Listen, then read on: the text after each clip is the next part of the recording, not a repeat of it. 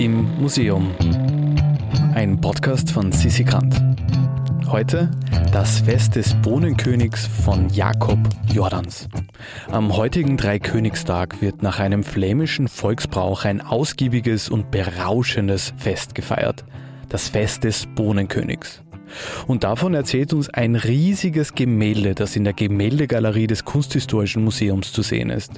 Rotraud Krall führt uns durch das Bild. Also wir stehen hier im Kunsthistorischen Museum in der Gemäldegalerie in einem der Säle der Barockmalerei.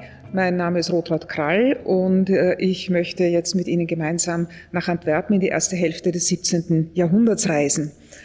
Äh, in diesem Saal ist eines der bedeutendsten Barockgemälde äh, der Mitte des 17. Jahrhunderts, gemalt von Jakob Jordans.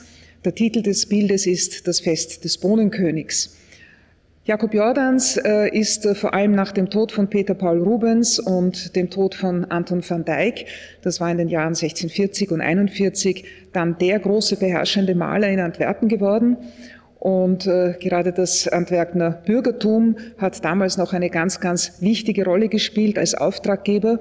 Und Jakob Jordans äh, hat auch in der Vielfalt seiner Bilder äh, sehr, sehr viele Aufträge und Wünsche abgesteckt. Es waren eben nicht nur Porträts oder mythologische Szenen oder religiöse Szenen, sondern er hat sich auch sehr intensiv mit Gesellschaftsbildern beschäftigt und zusätzlich noch äh, hat er eine ganze Anzahl von Entwürfen für Tapisserien, für textilen Wandbehang entworfen.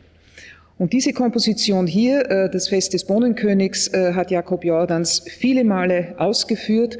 Unsere Fassung hier im Kunsthistorischen Museum ist eine der letzten, äh, wird auch datiert in die Jahre 1640, 45, ist auch eine der äh, intensivst komponierten und, und äh, äußerst äh, reich an Details und Erzählungen. Äh, das Fest des Bohnenkönigs ist natürlich ein Fest, das gerade in französisch sprechenden Ländern äh, sogar heute noch gefeiert wird, und zwar am 6. Jänner. Das ist im christlichen Kalender Epiphanie, die Erscheinung des Herrn. Und äh, in den damaligen Zeit hat es die Tradition gegeben, dass eine Familie, die Großfamilie zusammenkommt, dass auch Freunde eingeladen werden und äh, dass man einen Tag lang, es hat begonnen zu Mittag und ist meist weit in die Nacht bis in den nächsten Morgen gegangen, dass man gemeinsam gefeiert hat, gegessen, getrunken hat, Spiele gespielt hat und äh, da gab es natürlich auch eine gewisse Hierarchie in dieser Gruppe der Versammelten. Und das äh, möchte ich hier ein bisschen erklären. Wenn wir das Bild anschauen, dann blicken wir in einen reich ausgestatteten bürgerlichen Speiseraum. Es ist eine Gesellschaft äh, mit über zehn Personen, die hier dicht gedrängt um den Tisch sitzen. Offensichtlich äh, steht das Fest schon am Höhepunkt oder an einem der Höhepunkte, denn es ist unglaublich viel Leben bei den Menschen hier zu sehen. Sie werfen die Arme über die Köpfe, sie lachen, sie schreien vor lauter Freude. Und äh, man merkt also, hier ist wirklich schon eine Zeit lang viel gut gegessen und gut getrunken worden.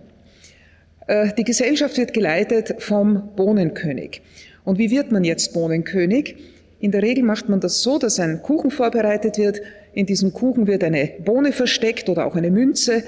Und wer das Stück mit dieser Bohne bekommt, ist dann der König für dieses Fest. Das muss nicht immer ein Mann sein, aber bei den Bildern, die wir kennen, ist es meist ein Mann, der dargestellt ist. Und dieser König hat dann die Aufgabe, seinen Hofstaat, wenn Sie so wollen, zu ernennen. Das heißt, die bürgerliche Familie verbringt einen Tag gemeinsam in Saus und Braus und imitiert das höfische Leben. Und wir erkennen unseren Bohnenkönig. Er sitzt ganz rechts am Bildrand im Vordergrund in einem wunderschönen Armstuhl hat eine Papierkrone auf dem Kopf. Wenn man die Krone genau anschaut, entdeckt man auch äh, die Darstellung der heiligen drei Könige. Zumindest einen König kann man auf der Seite sehr schön sehen. Er hat einen prachtvollen Krug in der Hand, äh, blau äh, im Grundmaterial mit Silber und goldenem Schmuck, ein wunderschöner goldener Ausschank und in der linken Hand hält er ein venezianisches Glas. Also von der Machart her und von der Qualität dürfte das venezianische Produktion sein. Das ist eines der edelsten Gläser gewesen in der damaligen Zeit, hauchdünn und äh, prachtvoll gestaltet. Und er führt dieses Glas gerade zum Mund. Äh, es gibt hier den Spruch, der König trinkt.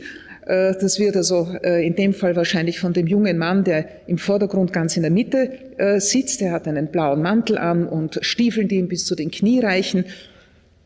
Das wird also offensichtlich von diesem jungen Mann hier gerade ausgesprochen und wird gerade der Anstoß gegeben. Man lässt den König hochheben, man sagt dreimal, der König trinkt. Äh, manche Quellen erzählen sogar, dass der König von äh, Anwesenden dabei auch in die Luft äh, gehoben wird und dann muss der König sein Glas auf einen Zug ausleeren. Man kann sich vorstellen, wie lange das gut geht und dementsprechend angeheitert ist die ganze Gesellschaft.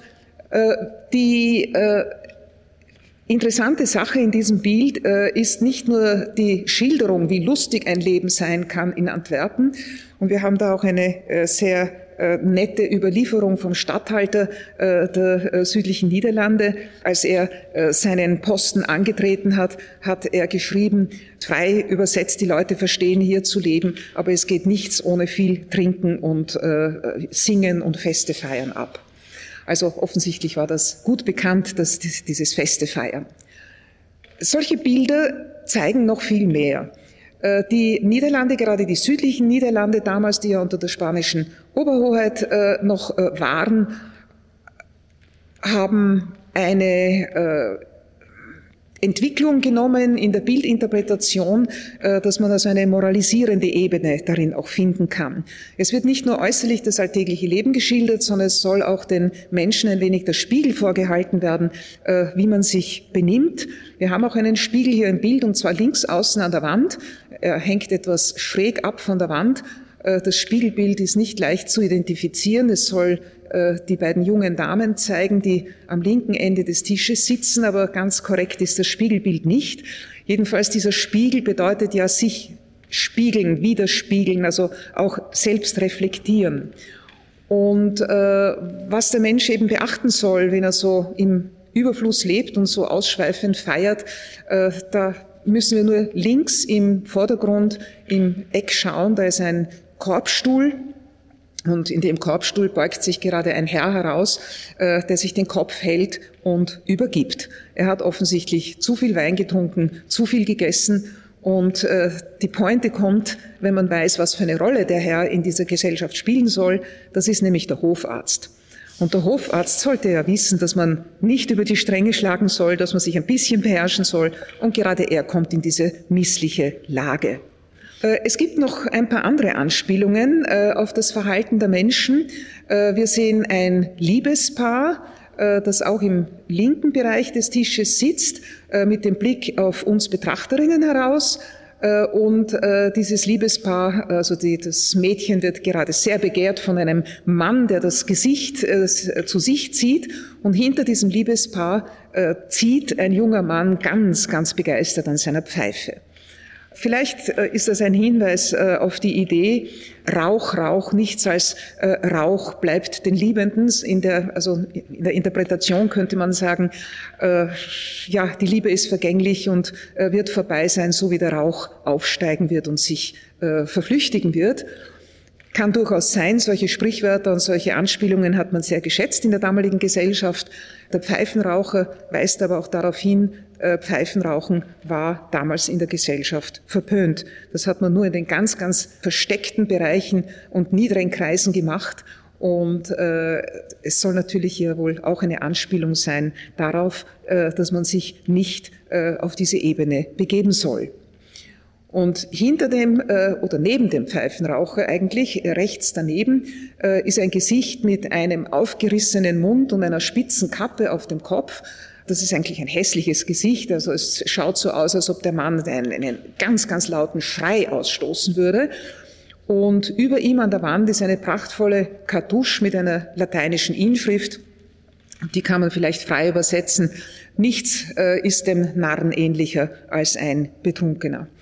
Also auch da der Fingerzeig aufpassen, mach dich doch nicht zum Narren, trink nicht so viel Wein. Also wenn man diese Sprüche kennt, dann entdeckt man noch ganz, ganz viele weitere Ebenen in diesem Bild.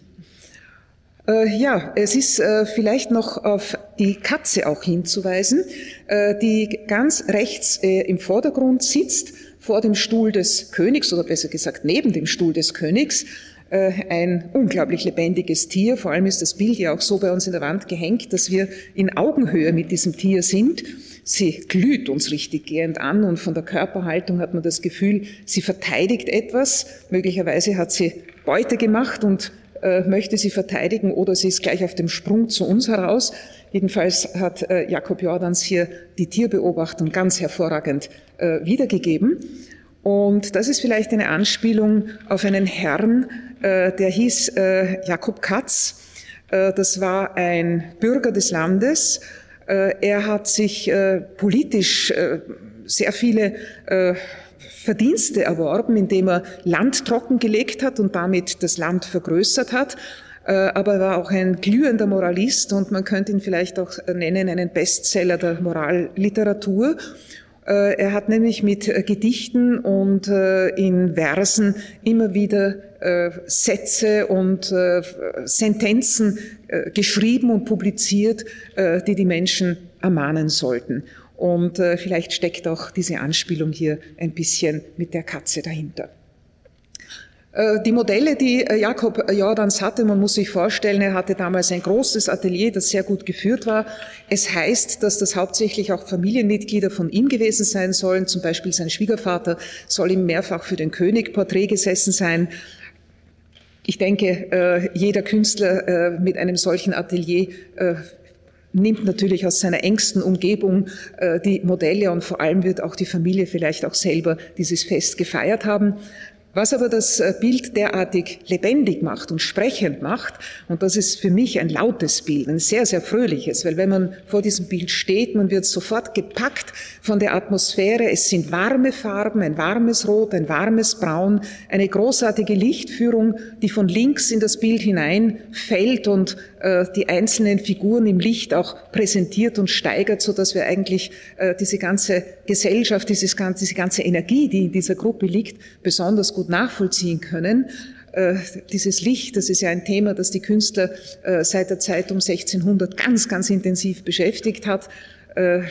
Und Jakob Jordans hat sicherlich auch gewisse Kenntnis gehabt vom berühmten italienischen Maler Caravaggio, der ja bekannt ist für seine extremen Lichtschattenkompositionen und durch diese äh, Gegensätze von hell-dunkel auch eine Dramatisierung und eine vertieften, einen vertieften Eindruck äh, oder eine vertiefte Wirkung aus dem Bild äh, hervorholen konnte. Und das hat hier Jakob Jordans selbstverständlich auch übernommen, aber er vermischt das auch mit seinen traditionellen Elementen, eben äh, mit diesem, mit der Erzählfreude, mit der äh, naturnahen Schilderung, äh, gerade der König, den ich schon erwähnt habe, mit seinen roten Bäckchen oder alte, auch die alte Frau mit ihren Runzeln im Gesicht äh, und diesem liebevollen Blick. Es kommt hier sehr viel, äh, sehr viel emotionale Stimmungen hier noch dazu und äh, das äh, ermöglicht natürlich, dass wir dieses Bild mit großem Genuss, mit großer Freude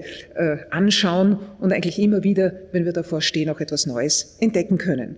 Und dadurch, dass wir wissen, dass Jakob Jordans viele Fassungen von diesem Gemälde gemacht hat, äh, können wir sagen, die Gesellschaft hat es damals geliebt äh, und äh, hat mit großer Freude selber immer wieder auf dieses Fest auch hingewiesen. In diesem Sinne wünschen wir euch einen schönen 6. Januar. Und egal, was ihr heute macht, wir werden davon kein moralisierendes Monumentalwerk veröffentlichen. Versprochen.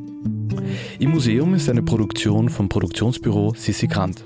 Musik Petra Schrenzer. Artwork Nuschka Wolf.